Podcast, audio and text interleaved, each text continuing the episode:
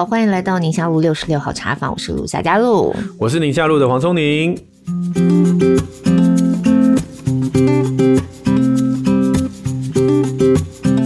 我们今天要开始讨论的这个题目哦，有点沉重一些。嗯嗯，就我们新闻里头常常会处理到，好像比较常见的就是一些冲突啊、社会新闻啊，或者什么行车纠纷啊、车祸这一种。嗯，但其实有的时候我们也碰到了一些，就是大家情绪上面特别有感的，就是那种人生的悲欢离合、生离死别这样。嗯，那尤其是呃知名人物、公众人物。那最近就是有好几位啊，都是艺人，所以我那天才碰到我们娱乐线的记者长官这样，uh-huh. 我就说哇，你们最近娱乐真的很忙哎、欸，他说对啊，哦、不平静，对，对就是新闻特别多这样，然后尤其又是在过年那段时间，嗯、新闻真的很多。他说真的是婚丧喜庆都有，就好消息其实也有一些，但是让人遗憾、伤心、难过的消息也不少这样子。你看，有那个志玲姐姐生小孩。你刚刚一开始说今天我们话题比较沉重，然后你开场讲志玲姐生小孩，你知道我是故意的，因为我就觉得今天话题太沉重了，所以我想要先让大家不要那么沉重。好，好，用心良苦。对啊，就是感觉起来人生当中这种虽然悲欢离合啦，但是其实也是有一些、嗯、先从开心的开始嘛，这种感觉。好，那我们就先从志玲姐姐生小孩、啊，我们聊了大概一小时之后，我们再来讲一些比较难过的。先让大家先缓和一下情绪。你今天的情绪哦，还蛮拿捏的。身为搭档，我不太知道今，还有 我今天那个情绪是哎，还是哎，就哎哎啊，刚刚已经叹过气，现在要讲生小孩，那我应该是嘿这样对不对？不是，我跟你讲，就是很难，就是很难。我跟你讲，真的就是要讲这种新闻，我心里头都觉得很难。倒是想问你们，当你们这样子一整个播新闻下来，就是一样悲欢离合，那你那个表情？真的要这样子，前面就是比如说高兴的就要表表达高兴，然后难过就表情难过，然后严肃就表现严肃，这样子。这样会有时候不小心表情做错，这样。我觉得，因为事情本身就是有情绪存在，有一些就像你讲的嘛，开心的新闻或是让人难过的新闻，嗯，所以不至于表情做错吧。可是有的时候，如果你的上下则新闻的情绪上面变化是很大的话，那有时候就会蛮大的冲击。嗯。然后我比较害怕的是那个画面，因为我们常常会在播新闻之前，嗯，会先报告，那口头上就会先叙述，大概了解一下那个状况大概怎么样，嗯，那个新闻里头会有些什么样的素材。可是等到第一时间看到画面，画面冲击性又不一样。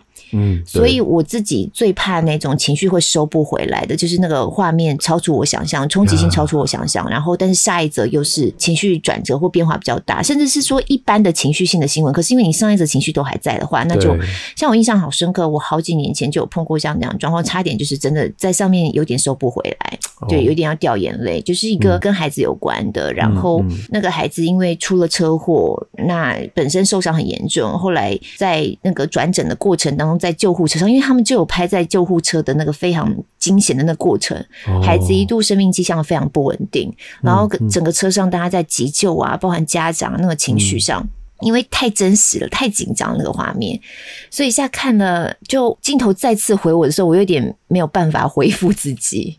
该不会那时候你的孩子年龄也差不多？我觉得你说到是重点的，就我每次看到新闻，新闻事件如果刚好也是有孩子的家庭，或是有孩子的父母发生什么事情的话，或是孩子本身发生什么事情的话，我其实就会那个情绪上面就是更投入在那个新闻里头，很容易会跟着孩子的年龄而对那个年龄层的新闻事件有感。没错，尤其当那个家庭的孩子跟我们家孩子差不多年纪的时候，对，因为刚才在讲到说娱乐圈最近那个悲欢离合事情很多嘛，嗯嗯、那其实大家应该也感受上还蛮深刻的，情绪上面也蛮有感觉。就是明金城这个导演，他原来是演员，那后来都是在做导演的工作，在二月八号的时候，突然之间呢，就是应该后来死因推出来是心因性休克。嗯，然后很突然就是离开了，而且他当时倒下的地方呢，还是在月子中心，因为他的妻子才刚刚呃产下了一对龙凤胎。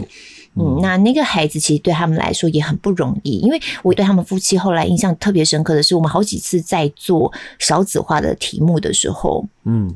也会去聊到不孕的问题。嗯、那他常常就是记者第一个时间会聊到不孕问题，会去采访对象。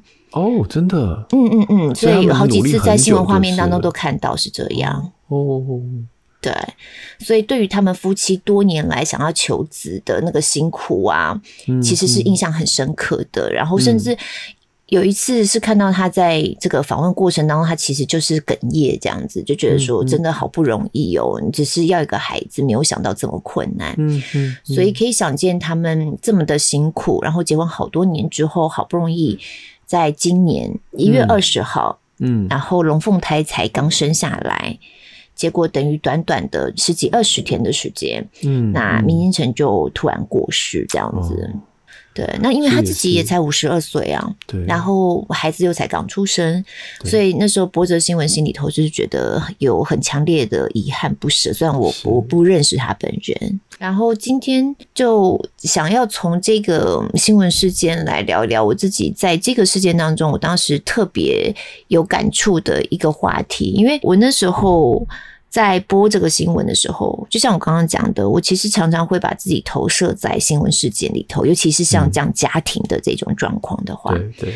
所以当我自己把自己投射在那样的状况的时候，我突然就觉得说，如果我今天是留下来的那个人，嗯。那孩子还这么小哈，嗯，姑且不论说他们这么强烈的遗憾是这么辛苦才生了孩子，爸爸就离开这个部分，姑且不论。那我在那样情况当中，我其实第一个会想到就是我的安全感就面临全面的崩解了。就本来是想要两个一起努力来迎接这个新的生命，一起照顾，哎，结果剩我一个人。对啊，尤其他们又是双胞胎嘛，龙凤胎嘛，一次两个，然后。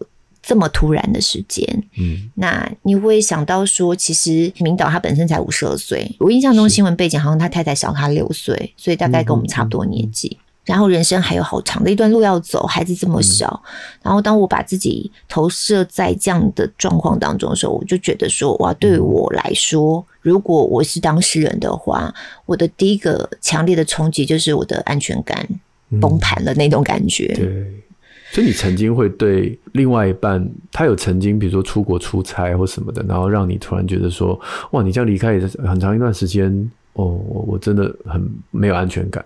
以前呢、啊，我们曾经就是因为他要出国嘛，然后都是比较长的时间，嗯、然后我们就分隔两地。哦，真的、哦，他他以前这样子哦。对对对，就尤其在我们刚结婚的前几年，嗯嗯嗯，但那时候心情不一样，那时候还蛮开心的。嗯 那时候就觉得说哦耶，没有人管我了之类的。小孩几岁那时候？那时候就没有小孩。啊啊啊！那那当然啊，对，所以状况完全不一样。那有了小孩之后，就。那个思考点呐、啊，就是更进入到一个家庭模式，不是只是两个小夫妻，因为两个小夫妻有的时候还是有点谈恋爱的那种互动跟相处嘛。那进入到家庭模式的时候，我觉得就女性来说，那个安全感的支撑是需求是很强的。嗯，我自己就犯过，不不要说犯错了，我都觉得这很难免。我小孩出生的那一段时间，大概一直到三岁左右，就是两个，嗯、然后我只出国过一次。就是出国开会过一次、哦、啊，之前都是婉拒绝啊，婉拒这样子。嗯，那那一次真的是因为对方就是一直苦苦哀求这样子，因为他一直希希望我能够去，然后代表就是台湾所，我这样讲好像往自己脸脸上贴金，那不是啦，就是他们有他们的考量了，就是说哎，台湾有多少人这样子。对，那我就说好吧，啊，既然你都这样子，我就跟我老婆说，那就给我去个三天好不好？泰国三天还好吧？对啊，泰国还好嘛，对不对？嗯。四天三夜这样，那也还好啊，还好嘛，四天三夜，对啊，所以我那时候就觉得还好啊。嗯，啊，可是我一踏出国门，我小孩就发烧了，那我老婆就崩溃了。嗯，就是妹妹发烧，所以那时候已经是有两个三岁以下的小孩在家里面，如果有生病，以前至少我在嘛。所以你是家里头的这个安全感的来源呢？我小孩生病，我是儿科医师，当然更是对。对啊，啊，就好巧不巧，就在我出国的时候，那个妹妹就生病哦，然后我老婆就崩溃啊，就一直赖我，嗯、怎么办啊？现在烧几度了，啊，咳嗽声音变这样啊，反正就是一直赖。那我也是心神不宁，我想说你这是这这这怎么早不生病晚不生病，就挑我这个时候生病这样。嗯嗯，对，那我老婆那三个晚上都很痛苦，所以回来的时候。我记得，因为我我回，呃，当然没给我好脸色。我去之前他是没给我好脸色的。嗯，去之前他就有，他就说我理智上觉得我不应该干涉，可是情感上我做不到这样。哦，对，然后我那时候就说啊，真的抱歉，就没办法，已经已经答应的。嗯，而且我去的那两天是岳父岳母没办法来帮忙，是第三天才有空这样。哦，所以那第三天岳父岳母来的时候。就是我老婆终于松一口气之外，然后我就回来，我就常常演讲开玩笑。我说我回来的时候，我就发现，哎，怎么多了一个名牌包放在架上？我说，哎，这个，他说，哦。前两天我真的太痛苦了，好不容易，他其实要慰劳自己一下。对，帮手来了，然后妹妹也退烧了，他决定犒赏自己一下这样。嗯，然后我就想说，哇，这个比机票还贵呢啊！以后就还是少出国好了。哎、欸，可是我们这样子所曾经碰过的状况，我觉得跟我刚刚提到的新闻事件，真的是就是层次上面落差蛮大的。对对对，太少儿科了。我们今天请到的来宾，就是、嗯、可不是三天三个礼拜可以说明白的。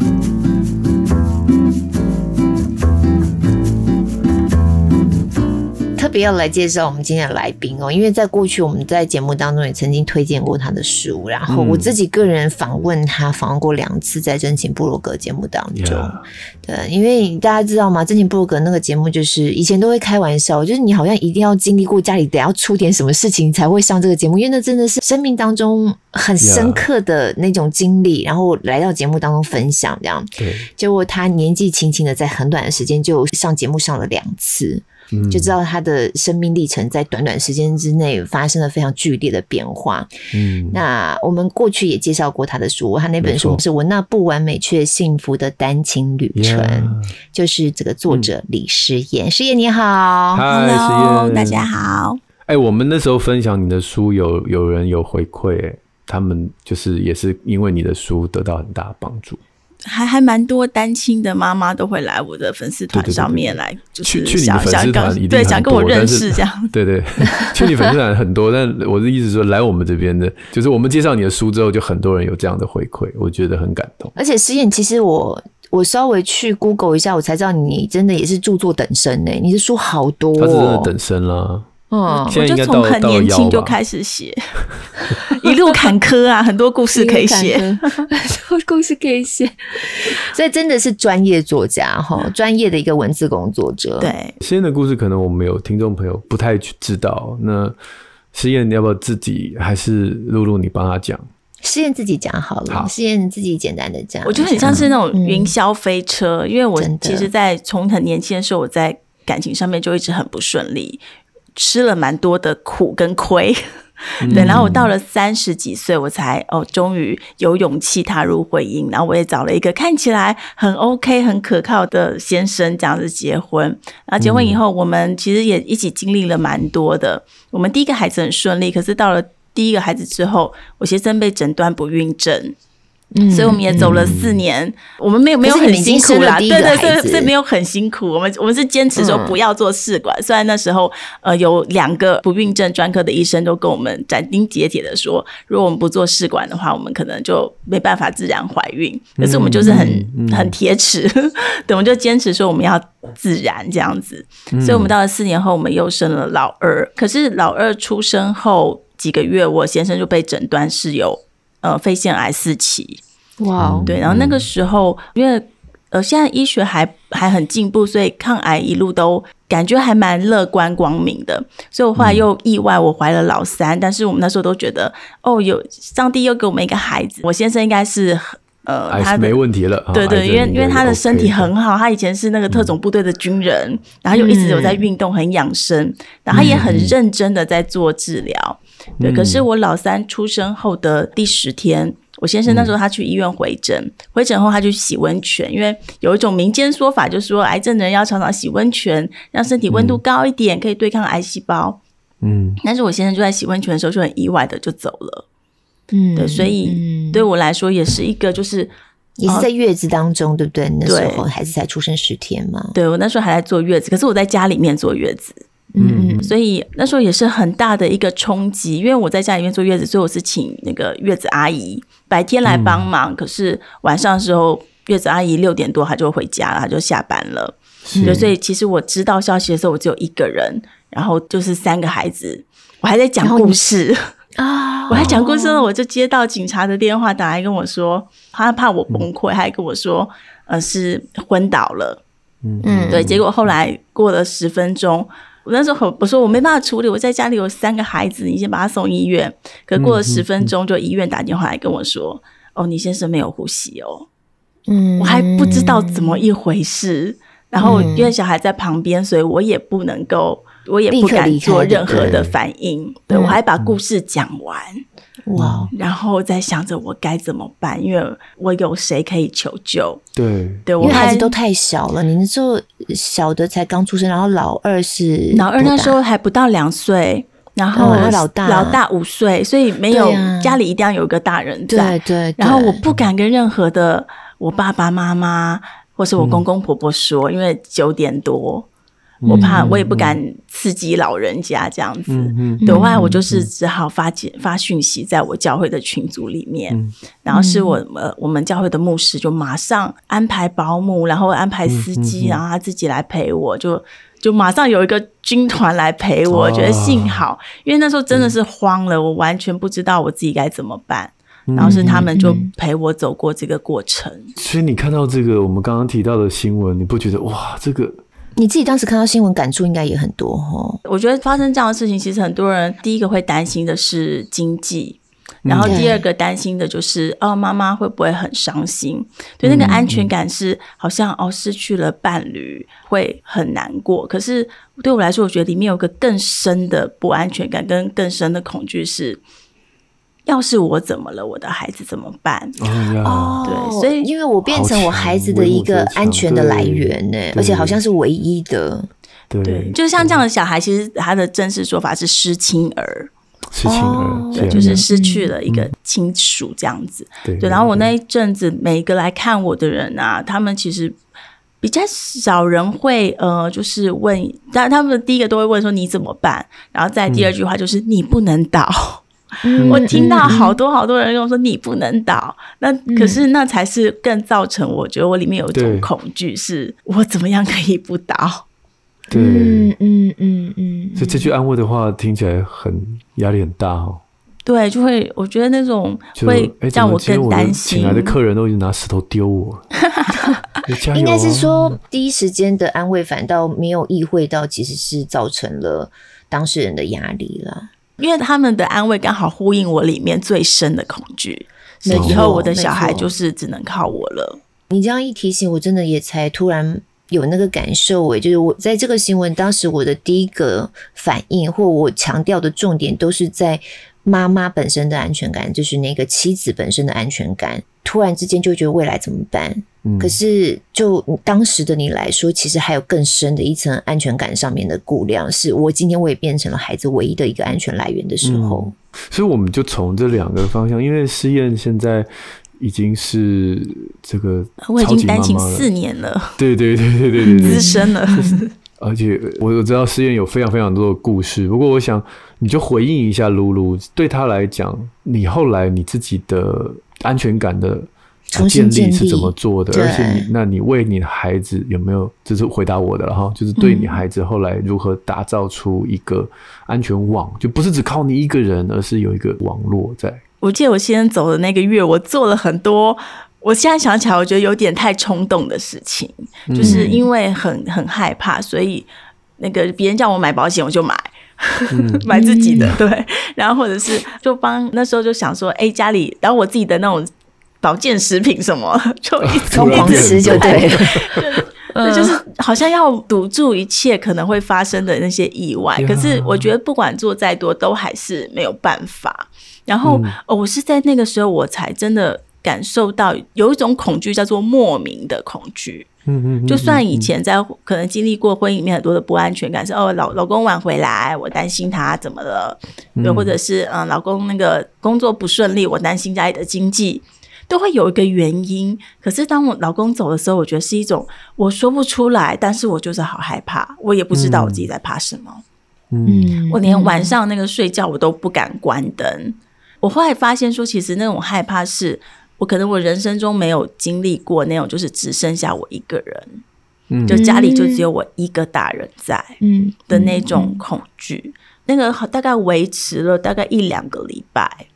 对，然后是、嗯、还好是那个时候，因为我爸爸他是住在香港，然后他来台湾探望我们家老三，对，是我拜托他来的。嗯、对，然后我爸爸来了就住我家，嗯、我才那时候我才真的就突然觉得，哎，我那个心定下来了，嗯，就家里多了一个爸爸。虽然他很老了，已经八十几岁，嗯、可是就是就是会让我有一种安定的感觉。嗯，我才知道说，其实安全感它不一定是建立在老公的身上，它也可以建立在我们自己跟父亲的关系身上。嗯，哦，然后我那时候大概到了爸爸过世后两三个月，有一次我的大女儿她就跟我说。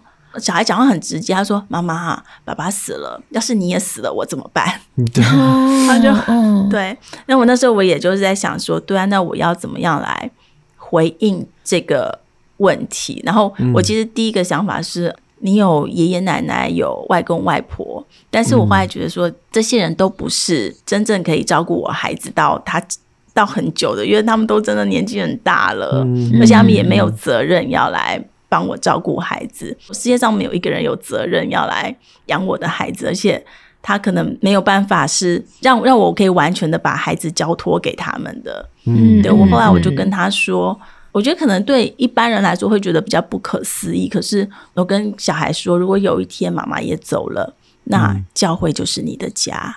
嗯，因为我知道教会不会倒。嗯，他他可以活得比人久，对，对，而且这样子你不会是把安全感放在某一个人身上，对因为每一个人都可能会有意外。我也不想让孩子觉得，哎、欸，我现在依靠的人一个一个都不见了。嗯，对，所以我就跟他说，你就是如果今天你没有家了，你就是去教会，这是对孩子的部分嘛？对，嗯，那你自己心里头的那种安全的依附者，在过去婚姻里头、家庭里头。应该最主要对象还是先生吗？我我有被训练过，就是我的安全感不完全是在先生。嗯、我我对我对先生的安全感需求是他要非常的爱我，嗯，他要忠贞。对，那我先生这一方面做得非常非常的好，嗯，对，所以他让我在这个方面，我觉得就是很有安全感。可是因为人走了，所以我也没有这种恐惧。嗯，我我也不用担心他不爱我，因为他就是已经排版定案，他爱我一生一世。对，可对。然后在经济方面，其实我在经济方面一直都没有安全感。嗯，对。可是，嗯、呃，然后我结婚了之后，在老大出生以后，我先生又在创业。嗯，创业的意思就是不会每个月有固定的薪水。嗯，对。所以我们也在经济上面被训练过一段时间，就是。没有固定的薪水，但是怎么样来应付每天那么的害怕？对，不害怕，对对。然后，因为我因为也是做接案工作，做了十年了，接案也就是不管你这个月的业绩再好，到了下个月就是重新归零。对，嗯，对，所以我也就是每一个月每个月这样子被训练，到后来我就对钱没有那么的害怕。嗯。我就相信说，只要是这个是我的天赋，这个是我的专业，嗯，那我只要好好努力去经营，那一定会有收入来源。嗯，对对，你这倒提醒我，有些人的安全感是建立在某个特定的人身上，例如说孩子可能建立在爸妈身上，嗯，然后夫妻之间这样子，但也有很大比例的人，他们把自己的安全感其实是建立在金钱上面，或是建立在他们在职场的成就上。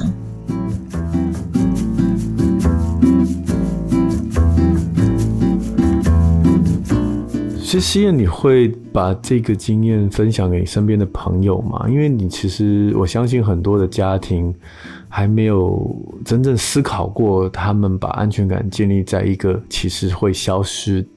我们消失不是说啊，就是生命的消失或金钱的消失，而是它的那个不可预测性，或许连我们自己都没有曾经想过。那我们常常会为了一些你刚刚提到的这些事情而抱怨我们的家庭，抱怨我们的婚姻，或是感到挫折。那你假设你身边，当然你不会到处去宣传这件事情，但如果你身边有一些你的好朋友啊、教会的朋友啊，像露露，哎，不是，就就跑来问说，哎，我老公就是这个这这个哈，就是让我很没有安全感的时候，你会怎么样去从女性的角度去让他知道说？从你自己的对你的力量从何来？这样，嗯，我觉得其实不只是单亲妈妈，每个人都好像很需要安全感。嗯，可是我们对于自己的安全感不是那么的了解。有时候我们把安全感是把它转移到是一种忧虑。嗯，就是我在担心这个担心那个，其实他就是一个没有安全感的表现。然后或是另外一种人，他没有安全感，他表现的是掌控。嗯，所以我每件事情都要掌控在手中。我才会有安全感，嗯，对，然后所以我觉得有忧虑或者是掌控的表现的时候，其实反映的都是我们某一个部分没有安全感。对，那我自己也走过这样的过程，嗯、就是常常担心东担心西，或者是常常会呃想要每一件事情都控制在我的手上，我有把握了我再去做。嗯嗯，对嗯对。可是我觉得，因为经过这些大起大落，我发现真的没有一件是我可以掌控的。是是，我必须要。完完全全的比较正面的来解读听天由命这件事情，嗯嗯嗯、就是我不是很哦完全看怎样，可是我觉得有时候真的不是靠着我自己，是靠上天。嗯，嗯。对，所以我会当我没有安全感的时候，我就会祷告，跟上帝说，嗯、对，或是把我的需要告诉上帝，然后相信他会供应我。有一些就是已经很资深的单亲妈妈，嗯、他们小孩可能已经二三十岁了，嗯嗯、然后他们有分享给我一句话，我觉得让我常很受用的。嗯、他就是说，嗯、呃，我们的生活就是一天一天过，一天一天过。嗯、对，他说一个人把小孩带到，就是因为他就是一天一天过，嗯，嗯就不要去想很久以后的事情，嗯、或是不要太去担心那些还没有发生的事情，嗯、就是把今天过好。对，我觉得我也是。有时候我觉得焦虑的时候，我就想，嗯，我不要想那么多，我就是想一天一天过。嗯，对，我反而就觉得心会比较安定。你觉得这个能力是先天的还是后天培养的？就是啊，一天的难处一天当，明天一天当。对，我刚刚想到也是这句经文。忧虑，对这种能力，嗯，会不会有人是培养不出来的？就是以你的经验。我觉得这是需要刻意练习的，嗯，嗯，因为可能你们看我现在好像很坚强、乐观、很开心，可其实我是一个极度不安全感的人。嗯、我咬咬指甲咬到我结婚后，而且我记得你长大的过程，家庭也是蛮辛苦的嘛。你小的时候，对，因为我我经历好多，我们从小常常搬家，然后我又是从就是跨国从香港来台湾，嗯、然后我爸爸妈妈离婚，嗯、所以我经历过很多，嗯、呃，就是。好像没有一个东西是确定的，嗯，对，所以我是一个极度没有安全感。嗯、对，你们可能没有办法想象，是我在我认识上帝之前，嗯、走进教会之前，我不敢打电话给别人。哦，对，我有一种很极度的社交恐惧症。嗯，对，或者是我做每一件事，我每天一定要化好妆，嗯、从头到脚打扮好。我才敢出门，嗯，这些都其实都是一些没有安全感的表现。嗯嗯、可是是后来是因为我不想要这样子，因为不安全感真的是太折磨人了。嗯，我所以我有刻意练习，我怎么样让我自己有安全感。嗯、然后我去察觉到我自己每一次在担心的时候，嗯、对，然后就透过祷告，有时候我会特别的把一些。呃，圣经上面的话，嗯、把它放在我的皮夹里面，哦、嗯，就是常常提醒自己，所以、嗯、我不要不要担心，应当一无挂虑，嗯、只要靠着祷告祈求感谢，感谢。把所要的告诉神。对，对我有一些我自己的一些座右铭，这样子，嗯，嗯。对，就常常提醒自己要转移这个焦点。嗯、你会你会把你担心的事情后来用文字写下来，比如写在你的日记或什么的，然后。去把它 visualize 出来嘛，或者是把自己自我的反思这样子一个咀嚼的过程吗？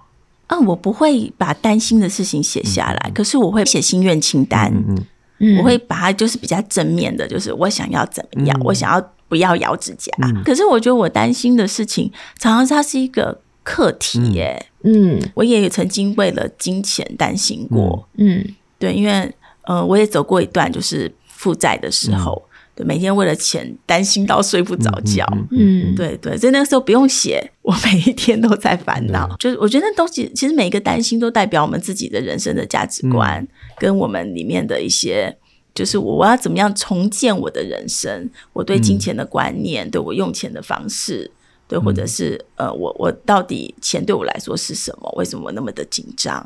嗯嗯嗯嗯嗯，对，所以我就就都要重新的把它。砍掉重练啦！我觉得诗燕好特别哦，就是他是一个这么的有强烈不安的人，对，强烈不安全感的人，尤其是他从小养成的这个背景，对。但他现在可以跟我们聊安全感的题，因为我我觉得我曾经跟很多的家长啊、呃、聊的聊天的时候，你就会知道这是一个现代人必须面对的事，因为现代的世界变化很快。对，那我觉得大部分的家长都多多少少哈，真的是或多或少。那有些人是走不出去的，你就会发现他每一次来跟你聊都是同样的事情。嗯，那我有时候在沟通当中，我会。大概可以猜出他内心有一个源头，就是他之所以会着重在这件事情上，背后其实有一个他以前的恐惧。但我又不是什么智商师，可以跟他聊个半天一天，然后每每个礼拜每个月约回来的，所以我可能只能很轻描淡写的，然后甚至有点到为止的，对，点到为止的，让他感受一下，说，哎，其实你这个担心背后是什么比较重要，嗯，而不是一直想解决。孩子现在这个问题，或者是你现在老公这个每天回家就是啊教养跟你不同调，或者是都都不不管小孩，或者怎样怎样这些问题，就是你看到的是问题，但是你之所以会发这么大的脾气，或者是把这些气出在小孩身上，可能你自己也不想。我不太确定，像诗燕，你会不会身边有这样的朋友，而你怎么样去引导他去？想到又又不带刺的，你知道，又我又不能说啊，我告诉你，你就是这样哈，哎，我根据我的分析哈，或者你有比黎诗燕更惨吗？这这不能，就是很很糟糕的说话术，也会带不出那种哦，怎么样啊，反思自己的生命，然后找到更美好，就是你会怎么样去做？因为我相信你你自己的粉丝也一定很多人也类似的状况来找你，对对对对。嗯我觉得其实就是陪伴他聊，哎，去聊到他那个恐惧的源头是什么，嗯，对，然后呃，就诶可以告诉他，你要解决的是你的恐惧，不是这些外表的事件。嗯、可是我觉得真的，我我自己也也常常会觉得很难去改变人，因为很很多人习惯了。他习惯了这样的一个模式，他也很乐在其中。因为当我只要一直在抱怨，只要一直在宣告我的恐惧的时候，我就可以不用做任何的改变。嗯，对。所以后来我觉得唯一的方式就是陪伴他、倾听他，然后如果可以的话，就是带着他祷告。嗯嗯嗯嗯嗯，懂了。所以其实那个动机还是要等待，对不对？我刚刚的问题是说，我一开始最初的问题是有没有可能是先天的，还是后天可以能够找到这个安全感的来源，这样的一个个性？但是听起来其实那个动机很重要。我觉得还有那个支援系统也很重要。哦，支援系统也对。如果说他愿意加入一个比较正面的团体，像你当时就是教会嘛。OK OK。对，或是其实我觉得现在也蛮多的是一些单亲妈妈的群组。嗯嗯嗯。对，那我觉得那也给我很大的力量。OK。是。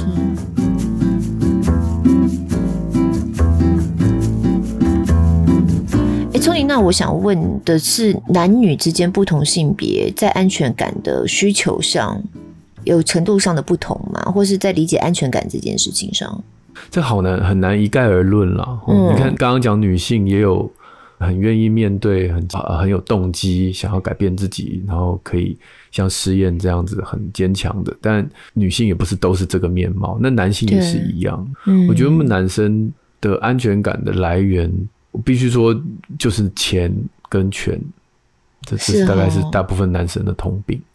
就当我们没有权利跟没有钱的时候，嗯、你就会古 里古怪，因为我们不会到处去跟人家讲，我们不会说：“哎呀，我今天要找一个温暖的人来陪我聊聊。”他们不会，就是古里古怪。嗯，那很容易踩雷，然后容易暴怒。我觉得这大概就是大部分在还没有认识神之前，嗯，或者也不是讲的那么 holy，就是。还没有去理解到，其实很多人拥有了权利跟金钱，他依然没有安全感这件事情，他不愿意去去面对，去面对，他都会觉得这是风凉话，嗯、就是等我拿到了这个东西，你再来跟我讲这件事情，我才不信。嗯，所以他就就是我们会这样一直去追逐。嗯，那等你追逐到，但是在台湾这个社会，追逐到的年纪也不小了哈，然后他才发现糟糕。我发现我已经拥有我以前认为可以带给我安全感的东西，安全感的结果，但我依然晚上会睡不着，我依然会慌，因为我开始担心别的事。我开始发现我我老了，我开始我有中年危机，我发现我没有目的感，我发现没有人尊重我，即便我拿了一个权利，没有人尊重我。我发现我退休了，我权利消失之后，家人都不理我，或者我跟他们在一起我不快乐，这又是第二次的 slump，就是第二次的忧郁跟沉沦这样。所以我觉得男人是很可怜的，就是这个过程当中没有太多的支持团体可以。也许在生命走到一半的时候，就有身边这些闺蜜们啊、姐妹们，然后有假设啦，然后就像刚刚诗妍讲，这这个团体是正向的话，就不是只是大家一直抱怨然后讨牌，而是有很正向的同质性高，然后有信仰、有正向、呃有信念的团体带领他。男人很难，所以常常就是经历这样，就是先古里古怪，然后拿到权力之后，嚣张一段时间。对，然后就再二次的古里古怪这样，然后就会开始反思。那个生命已经是到的是人生的第三章了嘛，嗯、可能第三人生，第三人生。这时候他们就会写出很可能这真的是生命反思的话。所以你看，所有的老先生写回忆录就一定开始写什么陪伴家人很重要啦，健康很重要啦。哦，都都是写写这些嘛，心灵鸡汤。就你看那些退休的老总啊，什么都是写这些。可是这些东西为什么二三十岁的人都不相信呢？对，都没有感觉耶，没感觉啊。对对，嗯、所以其实你刚刚在讲的时候，我就一边自己在想，本来以为就是好像女生比较容易把安全感就是放在人际互动上，或者像实验刚才讲的，有一个强大的一个后备支援的一个体系、一个网络去支撑。嗯、然后男生好像就是你刚刚讲的，可能一个成就、一个权利，对，或者是钱这样子，哦，财富这样子。本来以为是像这样区分，可是我仔细再一想，像我自己年轻的时候，我也不会把我的安全感建立在一个人跟人之间的特定的对象之间的互动关系上。嗯，我好像在比较年轻的时候，我想到的也是刚才你刚刚讲的那些比较多，反倒是真的是进入到了一定的年纪，尤其是开始有家庭有孩子之后。嗯，那个安全感的概念对我来说又是重新的、完全不一样的理解。嗯，筑巢了，筑哦，对，哦，筑巢。嗯嗯，你看，你看，好好多这婚姻的做家庭里面，为了买房子吵架。嗯，然后你会发现，那个男人他想的只是我买不买得起，然后那个 对，可是老婆感觉的是我有没有一个稳定的家。对，哦。然后我觉得那个讨论有没有房子这件事情的角度，其实男女就有很不一样的需求。我最近看到一个很好玩的统计啊，他说找老公啊，平均都会找比自己高的百分之四十八点九，就是一半，嗯，是 prefer 这个跟比他高的男生约会，嗯，然后可是在意身高的男生只有十三点五 percent，哦。就是男女的比例上面的差别，对对对对对对对，嗯，在意身高是男生在意女生的身高，就是男生不在意比自己高的女生哦，百分之八十六点五的男生不在意跟比自己高的女生交往，可是百分之四十八点九的女生在意她一定要跟比自己高的男生交往，嗯嗯，然后他们就是在讲说，这其实是那个狩猎采集时代留下来的基因嘛。对啊，这样子想象那个画面，会觉得女生然后会觉得比较有安全感，啊。对啊，哎我们家当家做主的人就是又高又壮，那隔壁村要来抢我采集的东西就比较难嘛。然后因为我的另外一半因为又高又壮，他去打猎拿到猎物的几率也比较高嘛。嗯，所以我如果要养我的孩子的话，这样的一个挑选是比较保险。在那个、嗯、那个年代，那那那我们就喜欢用这种基因的角度来看，就是那个不在乎身高的女生，在渐渐就灭亡了嘛，东西都被抢走，然后没有肉吃嘛，就就灭亡，然后就所以留下来的基因就会变成都是比较在乎身高的女生的意思。这这个讲就是有点武断了，但是就是好玩嘛，那种自私的基因的概念。嗯，但是你看，如果从这样角度来讲。男人白天去打猎的时候，也是这个又高又壮的人，他比较能够得到猎物，所以他的安全感当然也是来自力量，来自权力，嗯，对不对？我们一群人去打猎，谁分配谁拿到多多的猎物，当然就是那个老大分配啊，嗯，所以成为这个群落里面的权力掌握者，对男人来讲就是安全感。嗯，我们当然不要把自己比喻为原始古人或动物，但是我觉得那个东西或许是真的很难磨灭。那如果要从信仰的角度，这算是原罪吗？也可以这样解读。我只是觉得我们有很多生物性的部分啊，就是镶嵌在我们的基因里头。嗯，嗯，你好像要很刻意的去扭转或改变它，其实你到头来你会发现，对，那就是你没有办法否认的，你的很生物的、很原始的那一个部分。嗯，那其实就是关乎生存呐、啊。其实我们讲到安全感，就是我能不能够生存下来嘛？对。不过你从实验的角度，你就知道这些我们所依靠的东西，也不是。也不是你能依靠的、啊嗯，嗯嗯嗯，对，到最后 或许不是我们所想象的这么的安全。就是夜阑人静之下，你就算拥有了这一切，你睡不睡得着，那只有你知道。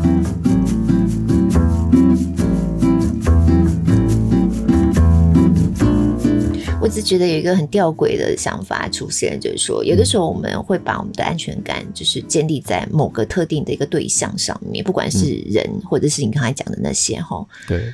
但其实诗燕刚刚讲到一个点啊，其实我们常常觉得没有安全感，是因为事情超出我们能够控制的范围，不是我们能够掌控的。嗯，计划赶不上变化的时候。你就会慌。那，我我我仔细想想，我觉得这两件事情好像是有点矛盾。对，例如说，当我把我的下半辈子的安全感我建立在我老公身上好了，但是事情不在我的掌握当中的时候，我又觉得没有安全感。就所以你还要继续掌握你老公。对，所以到头来就变成我在掌握我老公。对对对，我老公变成好像对对我来说是我可掌握的对象，是这样子的逻辑吗？很矛盾哦。其实想到后来就很矛盾啊。嗯。一方面，你就是风筝的线，你又拉着不给他放，可是你放了，你又你又怕他不回来。对，哦，嗯，所以真的把安全感建立在人身上，建立在金钱，建立在权利上面，其实这都有很多仔细想都有一些矛盾的点。所以让实验来聊一聊，实验，所以你自己的想法呢？你到现在为止，你重新建立安全感，就真的就是完全就在信仰上。嗯，我发现说。真正的安全感就是不要去寻找安全感，因为每一样东西都是会改变的。等于说钱一直在通货膨胀，然后你说人这就更是他随时会会改变。对，好像没有一件事情是真的永恒的。那我觉得让自己去习惯那个变动。就是不是有一句话说，世界上唯一不会改变的事情就是一直在改变。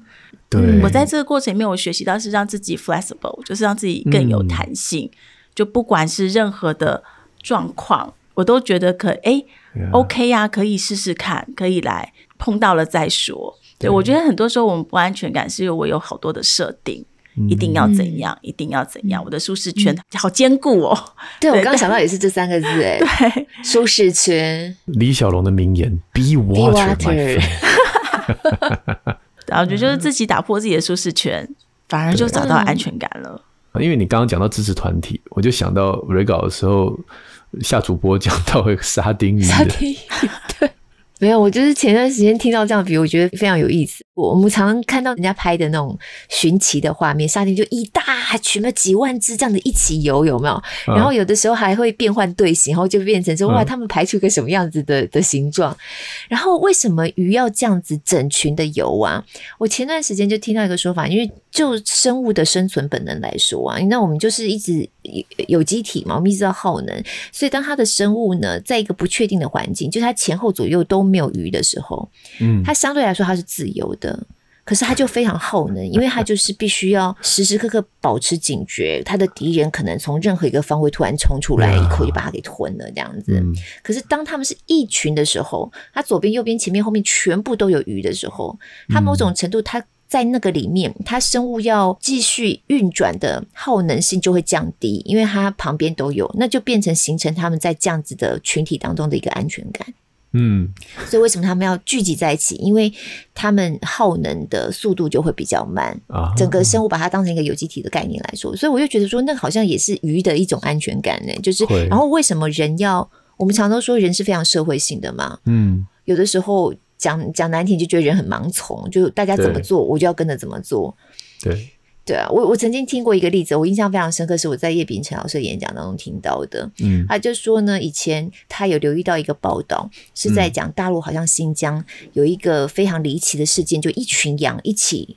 掉了悬崖死了这样子，后来才发现呢，原来就是羊的天性，他们就是非常的服从性，然后非常的从众性，所以前面那个带头的羊不知道视力不好还是怎样，嗯，然后就走错了，然后走了悬崖之后掉下去之后，每个就跟着就这样过去了，就掉下去了。可是问题是羊就是要一起走啊，他那时候拿这个来形容实验教育，就是为什么很多家长没有办法离开体制，是因为如果今天我们家孩子怎么了，那我的安全感就是来自于大家都一起嘛。嗯，如果今天我们家孩子在这个体制之内，然后被教出来的好像不是很好，或是说那个成果成就不如我所预期，那反正又不是说我们家一个孩子在这个体制，所有孩子都在这个体制里面，就是变成某种程度的安全感。相对来说，我要跳脱到这个制度，即便我知道这个制度不好，可是我要跳脱出来，我要承担的风险都会给我一个很强烈的那种不安的感觉。呀，对，我就觉得这好像也真的就是很生物性的一个一个层面。如果我们今天从这个生存的基本的需求来理解安全感这件事情的话，你这样一讲，我突然知道圣经里那个鬼父的猪为什么通通都跳下悬崖，只有第一只鬼父，其他就是 盲从了，全部跟着跳下去，对。所以猪也有从众性吗？对。可是可是我今天讲的不是不是从众不好，而是我就要讲的是支持团体啦。这样讲好像跟着支持团，你说都会掉到悬崖下，又变成从众不好了，糟糕。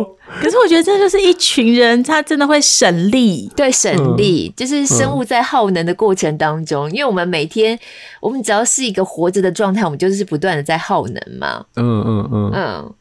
但是在这个支持团体里头比较省力。对啊，我觉得就是我们真的还是需要，就是有一个。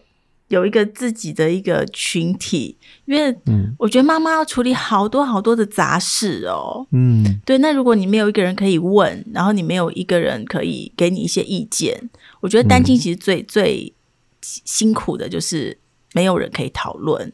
对对。可是你在一个群体里面，其实大家都有经验，大家都可以分享。嗯、对，你们家要买哪一个牌子的吸尘器，然后你小孩要念哪一个学校，对，你随时有一个人可以问，你就不会是一个人。我觉得今天请诗燕来聊安全感，真的也是超出我的预期，就是出来的结论。因为诗燕是一个这么没有安全感的人，但是今天跟我们聊安全感这个题目，然后最后告诉我们，就说他觉得有一个诀窍，就是我们不要把自己的舒适圈打造的这么的牢不可破，也让自己有弹性。相对来说，你那个不安的感觉反而会比较被稀释吧，或是这是他很很特别一个建立他自己安全感的一个模式。嗯，我觉得这件事情给我很大的提醒，因为我也是那种我觉得我很需要一个舒适圈的环境，所以相对来说自己就把它困在了那个。只能在这样的条件的舒适圈里头，一旦跨出去一点点，就觉得有点好没有安全感呢。你在舒适圈，你超不舒适圈的吧？你小孩都已经我其实心里，但是我心里头是这样子的，所以我其实也我也是常常要逼迫自己去面对，哦、因为我我的经验是，往往我们离开舒适圈之后，嗯，会就是大开眼界，然后会真的。得到一个很不一样的人生经验，然后走上了不一样的一个道路，然后那个其实是让我觉得充满惊奇，然后有更多可能的。我喜欢这个部分，嗯嗯，对。但是每一次要离开舒适圈的时候，心里头那个不安全感就是就不舒适了起来。对，对，所以我觉得我可能本质上是这样的，以至于我在看明成这个事情的时候，我第一个反应的也是安全感的议题。对对，我们来聊聊小孩吧。你的孩子现在最小的已经上。小，小班了，小班了，三呃四岁了，对呀、啊。然后大的是四年级嘛，我们刚才对大的十岁了。你觉得他们在你这样子一个很棒的陪伴网之下，你觉得有我们当初所担心的问题吗？就是啊，依附关系的的不确定等等。嗯，我觉得妈妈自己的角色好重要，因为我一直传达给孩子一种就是，嗯、呃，虽然没有爸爸，可是没有关系呀、啊。但我发现其实孩子他们有想象力的耶。尤其因为我们家很小就没有爸爸，嗯、甚至老三他对爸爸一点记忆都没有。嗯、可是他们会自己有一个就是想象，像有时候呃，可能老三投票投输了，他就会说：“那爸爸那一票算我的。” 然后或是或是他们可能爸爸生日，他们都还是觉得哦，今天是爸爸生日，我们要吃蛋糕。Yeah. 对，嗯，那就好像，所以我其实不觉得别人觉得是哇，你这样子一个人带三个孩子，好悲情哦。可是我觉得我们家好像爸爸从来没有离开过，因为在孩子的嘴巴里面，然后在孩子的呃心目中，他们都还是爸爸，就好像是像是一个我们家活生生的角色。嗯，对，然后。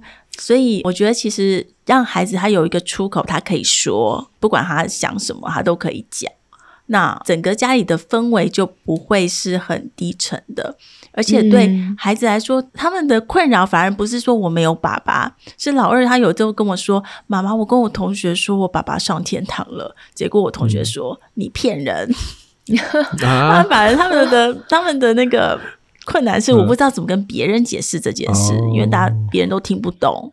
对，因为他的同才都是孩子嘛，嗯、就是不大能够理解，在他们自己有限的生命经验当中，对，对，可是他们自己反而是可以很接受这件事。对，嗯，那除了你之外，就是你跟他们三个的，你是他们安全依附的对象，但是。一个人可能也忙不过来，说三个孩子随时需要安全依附的时候，你都在。那他们，你有帮他建立其他的安全依附的对象吗？比如说外公啊，比如说谁这样，就跟跟他们在一起的时候，你很安心的对象。嗯，因为我们家族，呃，像我姐姐或者是外婆，还有姨婆，嗯、都还蛮疼他们的，嗯、就会常常来看他们。嗯、可是因为没有生活在一起，所以他们。的依附感不是那么的强，他们只是很开心、嗯、哦，有时候可以去外婆家玩，嗯，对，所以他们的主要依附都还是在我的身上。那我觉得，因为我们家有三个孩子，所以只有一份爱，好像不是那么的够，嗯、所以我给他们的一些，嗯、我觉得让他们有安全感的方式，是我常常会单独的陪伴他们，嗯、我觉得这对他们来说好重要哦。嗯，对，因为我们家有三个小孩嘛，嗯、所以我就会周末的时候是轮流，就是老大是西西，所以他他是西西日，就是西西跟妈妈一起睡。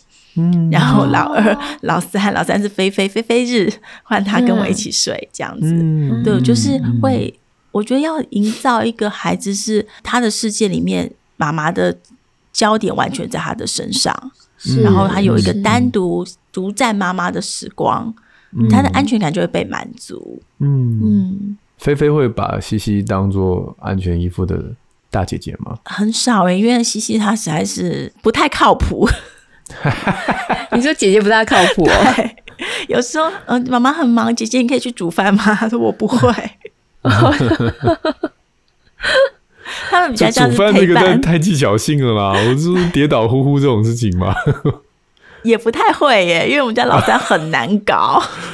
你好累呀、啊，很不容易耶哈。对啊，是这样子要带三个小孩，然后我也尽量避免，我尽量避免老大起来当一个就是家里面大人的角色。嗯、我希望他就是保有孩子的纯真。对，嗯、那你在书上有写这一段，嗯、可是你还是有赋予他，因为我看到你书上也有写一些老大成为你小小替身，偶尔，但是你没有，你我知道你有特别强调，你不会让他说你是大姐姐，你要怎样？我看到这一段很感动，对，嗯，那他小的时候会跟妹妹们玩那种，就是他是妈妈，然后妹妹们是宝宝的游戏，嗯，可是他现在长大了，他现在变成他是小孩，妹妹们是妈妈。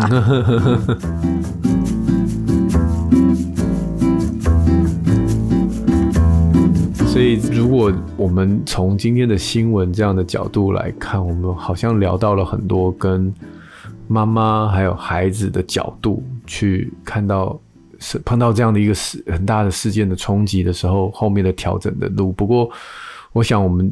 从实验的分享也可以知道，这一条路并不是说有一个 SOP，就是哦，那我们就先做 A，然后再做 B，先买保险 再干嘛？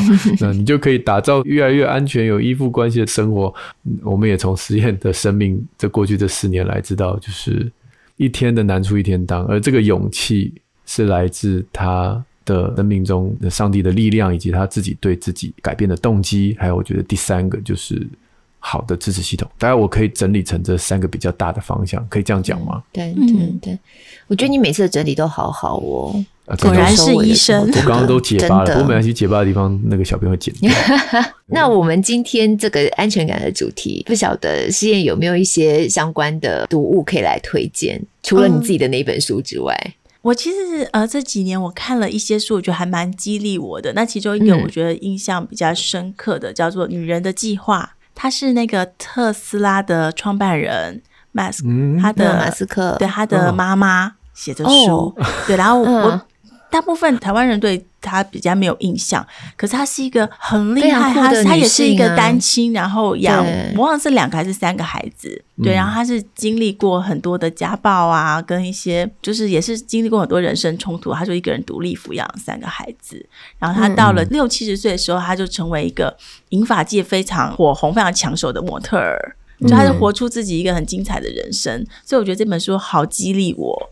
就包括妈妈怎么样振作起来，嗯、然后妈妈怎么样教养孩子，嗯、对，所以我觉得如果有这方面需要的朋友，我也很推荐他们可以读一读这本书，它里面非常的实用，对，它就是很多 SOP 的、嗯、哦，它有很多 SOP 在书里面，然后我觉得也是学一学他的一些教养的观念，又觉得跟我们的东方人还蛮不同的，嗯、真的。你看他的那个副标题好长哦，他就是女人的计划冒号经历过家暴。挫折、贫穷之后，她仍然保有美丽、冒险、家庭、成功、健康。她是钢铁人 Elon Musk 的妈妈，这样。嗯，女人的计划，钢铁妈，钢铁妈，她现在应该是钢铁阿妈了。对，我今天推我，我也是上网找的，因为这个主题今天是露露很想聊，所以我就去搜寻安全感，想说有没有什么书可以搭配。然后我就看了大概几本，就好像。不是很扎心，但是我后来就看到了有一篇文章，它是来自一本书，但这本书作者是于杰，这本书叫《生命书》，生命书，里面都是一篇一篇小的短篇，嗯，那很有趣的，里面有一篇叫做《哪里才有安全感》，嗯，然后我就把这个书呃截下来，然后这个我就看了这一篇，我觉得很适合我们今天的主题，尤其你刚刚问到男生的安全感，这个于杰可以把它比喻为男人的代表。嗯，我稍微念一下这个文章的大概。他说，这个世界上很多人都需要安全感。城市白领阶级害怕突然被老板炒鱿鱼，所以他就渴望能够像日本公司的职员，能够有终身不被解雇的稳定的职业啊。嗯，而老人担心生大病无法付这个医疗费用，就梦想可以有北欧国家的这种福利制度啊。当然各行各业像矿工就会担心他这个矿突然。矿灾吗？对，矿灾哈。然后贪财的官员在满满一床的钞票之下，也担心不义之财会被抄。所以其实各式各样的不不同的行业，你看起来好像很很怎么样，但背后他们都有担心的部分。那这个就就会没有安全感。于是呢，根于人类的本能，我们就会去追求那个让我们觉得可以安心的事情。可是他说这件事情其实蛮可怕的，因为就像很多的男人为了建立安全感，然后就引发战争，啊，对不对？所以他说，宾拉登威风八面，可是他也没想过他有一天也是被逮。嗯，那李嘉诚富可敌国，嗯，可是绑匪绑了他儿子。嗯，好，所以很多人对安全感的认识，就是以为自己权力或钱财，如果挣到多少钱或当上什么职位。可是当他拥有的时候，他依然发现还是缺乏安全感。对，所以他这边这后面就说，其实安全感不可能是靠自己得到，就你不能自给自足。就是我靠我的努力让我自己有安全感，这件事情本身是一个很吊诡的议题，也可能是个假议题。嗯，他说，你知道谁最有安全感吗？嗯嗯、最有安全感就是刚出生的小婴儿。他被母亲抱在怀中的时候，从来不会担心母亲会不会一时失手把我掉在地上。嗯，虽然他根本没有办法保护自己，他完全依赖他的母亲，却得到了连我们大人都没有的这种安详跟安全感。所以，他从这个东西是带到的信仰，就是这本书其实是是生命书的副标。是圣经中的大智慧啊！对，我现在已经查到这本书了。对，嗯，所以他从这个地方就讲到信仰。他说，我们如果把爱跟信心哦都当作是可以用金钱买卖换来的话，那其实这个就很很危险。嗯，但是如果我们今天从上帝得来爱是无条件的，我们得到的信心是无条件的，那么这个时候我们才会像婴儿一样有这种。在这个怀中，然后一根头发也不至于损坏的这种啊，全然的放心，全然的放心，对，全然的交托，对，大概是这样了哈。这本这个文章其实没有我讲那么多。不过你讲这个，我真的就是一直在觉得很特别啦。就是其实我们自己有信仰这么多年，也很清楚的知道说，就像刚才诗妍有提到的，我们安全感如果是来自于我们自己能够掌握的话，其实你很快就会发现我们什么都掌握不了。对，所以就我们来说，我们当然很清楚知道说，我们的安全感最终的来源是来自于神。可是问题就在于，因为神基本上我们看不到。对，所以我觉得对于就我来说，那是我信仰当中一个很重要的一个功课。嗯，我真的是要把安全感建立在一个我看不到的一个对象上，一个力量上。虽然我知道它是所有力量的来源，所有能力的来源。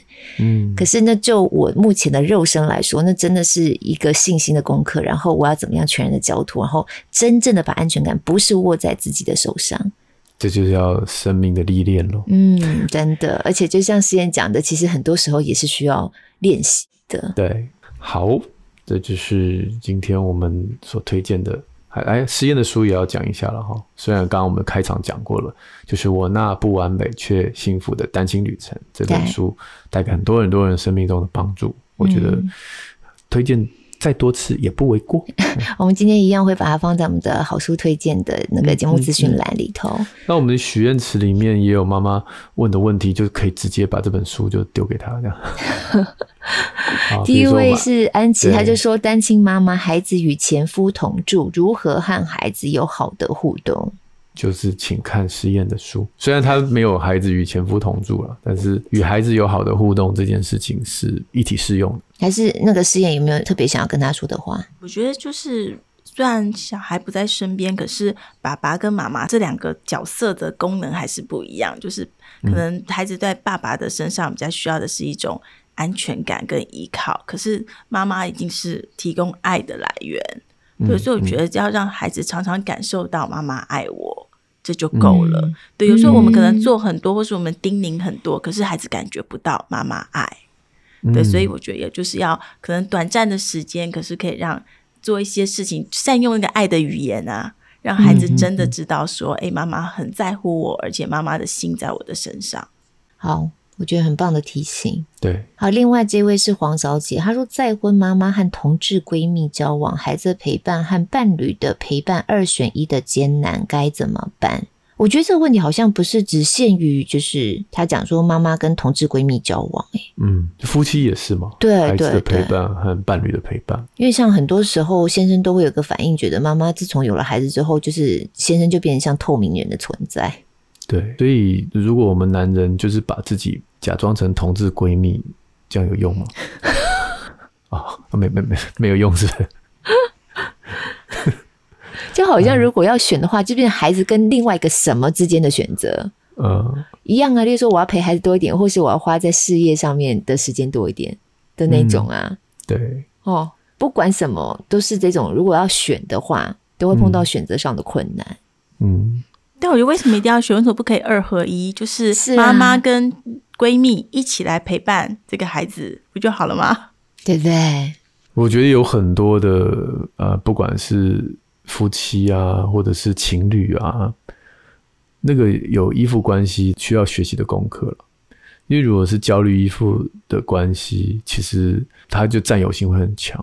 只要你的专注力不在他的身上，他会很焦很慌，所以他就不能够同时又陪伴孩子又陪伴伴侣这样子。对对对对对对、嗯。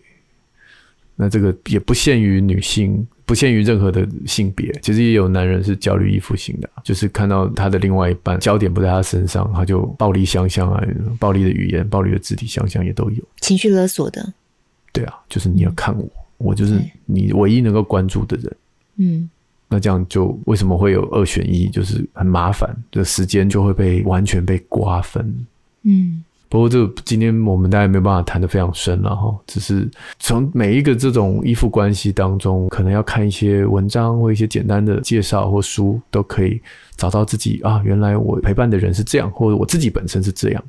那如果了解之后，才有机会去做有效的反思。我说改变有点太沉重，反思。那改变是很有的时候真的很难。你都让我又想到界限这两个字，哎，我们倒是过去节目有谈到一些人的界限的、嗯、的相关议题，对，超级多，嗯。好，下面这位是小爱啊，说黄医师、夏主播，你们好，我是之前有来信询问单亲妈妈那一集的小爱，好朋友听到你们的回复，他说泪流满面，嗯、我想听到那集一定给他很多力量，非常谢谢你们的回应，再次感谢。耶，我记得我们那一集就是推了实验的书，对。对，我们有关键字就是单亲，然后李思燕，李思，Hello。我要来听那一集，我想知道那个泪流满面的是什么关键字。啊，最后我们的留言是 Nicole W，那他是从 Apple Podcast 进来的，他住在美国。他说：“感谢分享，自从朋友推荐后，聆听两位的 podcast，人生出现了一盏明灯。在教养的路上，仿佛有两位相伴，找到了有力的翅膀，带我奔离教养的泥沼。好多需要学习，大家一起努力。嗯，大家一起努力，共勉之。大家一起努力。好，好，那我们今天节目差不多。我今天真的非常感谢诗妍，然后接受我们的邀约上上节目来跟我们聊这个题目。就是虽然开场的新闻是让人觉得很遗憾、伤心、难过、不舍的，但是。”谈到后面，倒也让我们有一些比较正面的态度啦。来看，我们今天如果今天讲的是这个安全感的议题的话，嗯嗯嗯嗯，谢谢师燕，谢谢师燕，谢谢。好，那我们记得在林夏路好书专卖店里面有我们过往推荐过《亲子天下的好书》的线上课程，大家可以在资讯栏里面找到哈。嗯，那大家如果 Apple Podcast 或 Spotify 听节目的话，记得帮我们五星赞一下。我们的许愿池也持续开放当中，那我们就礼拜六空中再会喽，拜拜。拜拜。